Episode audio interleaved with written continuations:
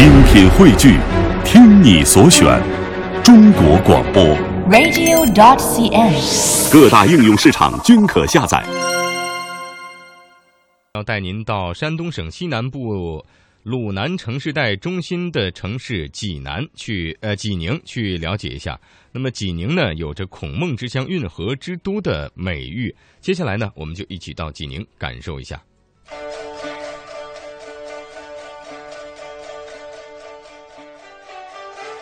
伴随着民间艺人自己弹奏的土琵琶，沿着刚刚复航、可以通行两千吨级船舶的二级航道，古老的大运河缓缓流入到美丽的微山湖，进入到山东省济宁市的境内。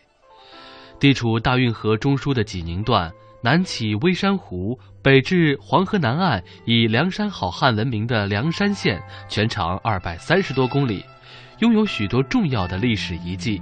也让我们对探访济宁运河充满期待。济宁的运河从元代开凿济州河、汇通河开始，京杭大运河贯通之后，济宁因为独特的地理位置，受到元、明清三代的重视。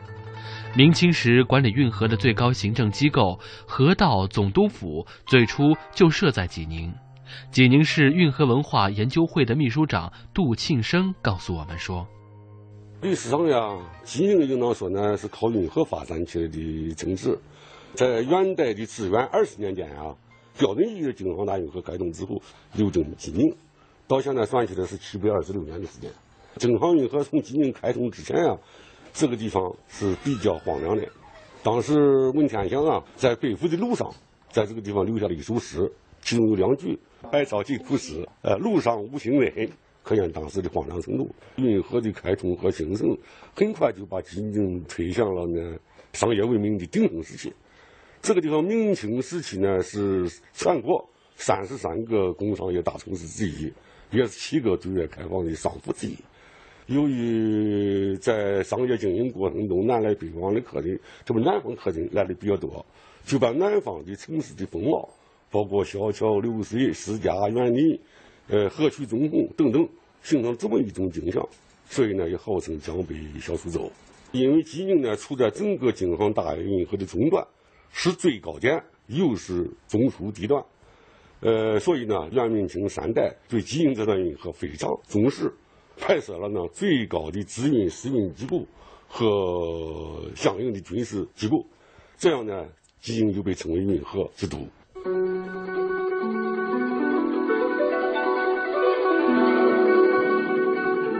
济宁与大运河最重要的接触点在南望镇，这里有一项关系大运河通航的重要水利工程，就是南望分水工程。南望是大运河全线的海拔制高点，被形象地称之为水脊，也就是脊背的脊。因为当地地势较高，运河经常出现断流，不通则全线受阻，影响漕运的畅通，是大运河通航的关键点之一。明朝永乐九年，也就是一四一一年，明代工部尚书宋礼受命修建南望分水枢纽工程。整个工程由戴村坝、小文河、南望分水石波、泄洪闸坝、南望上下两船闸等组成。济宁市文上县文物局副局长汪海波对我们说：“首先呢，因为这个是水脊嘛，最高点，它需要解决补水问题，就需要找一个比它更高的水资源分配的地方来充实它。”那么当时明朝初年的时候，明成祖派就工部尚书宋礼亲自来训通运河。当时宋礼呢寻找了当地的一位水利专家，民间水利专家叫白英。白英呢出了个主意，他说啊，我们这个汶上这个地方的这个地势呢是东北高西南低，运河呢在西南方，它的东北方呢有一条大汶河，它是发源于泰来山区，它从那个戴村坝把这个大汶河截流，把水。挖了一条小汶河，引到了运河，就是引用了这个大汶河的水来济运河，这是第一个方案。然后呢，又建了许多的节制闸，呃，来提升水位，呃，保证这个航运的这个中途呢，这个水流不断。第三个就是当丰水季节水量很多的时候，把水储存起来，就是建了三个水柜，叫蜀山湖、马踏湖、南望湖，三个水柜，把这个水呢水呢存起来，等到枯水的时候呢，把水放开，来保证通流。第四个呢，就是在东北山区寻找了很多的泉水，就泉眼，把这些泉眼汇流起来，一起运流入小汶河，来保证大运河的这个通航。通过这些手段呢，就是说这个大运河五百年间呃从不断流，是解决了全国，特别是这个中央政府与地方也经济交流，据说是这个整个大运河上科技含量最高的。南望分水石波也是工程的关键所在。人们在河底设了一个像鱼脊形状的石波，改变石波的形状、角度和位置，就可以改变流入运河的文水南北流量的比例，就形成了运河水七分朝天子，三分下江南的效果。南望分水工程建成之后，漕运通洱海运坝，粮艘连番直上，正宫天耕源源不断。直到上世纪五十年代，这里仍然能够看到分水的壮观场景。从小生活在南望的退休教师刘新琴老人带着我们来到南望水利工程的遗址。他告诉我们说：“咱站的这个地方就是那个石坝，站的这个石坝上就是那个分水口，分水那个地方。您小时候这个水已经没有了？有，慢慢的还搞还搞两船运输，那下边没改道。”这坝子二百多米啊，二百多米长，得有多壮观啊！这个，那这个那壮观好了，这一路都是时间，这个时间当中就像这个农贸市场似的。南方的这个珠子啊，东西都在这个这块，这不很茂盛。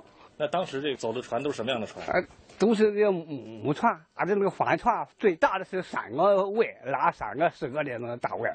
得多高石头？得有一丈三五六。哦，三米多。哦，三米多。那个乘木的船，那个足高。足高。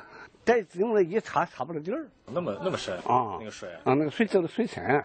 那个河道宽呢？得有多少米？这个河宽是一丈三尺宽。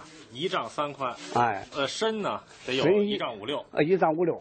坝长两百多米。哎，两百多米。上的拴的用那个拴帆船的小桩。二十二个小桩座，有码头吗？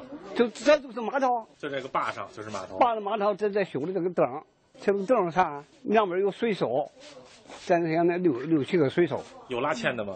有那个那个水手磨的那个线，上面都磨成这么深的沟。哦，这么深的沟。嗯，现在在丰人咱有这个保水能这么点弄，我那个就是。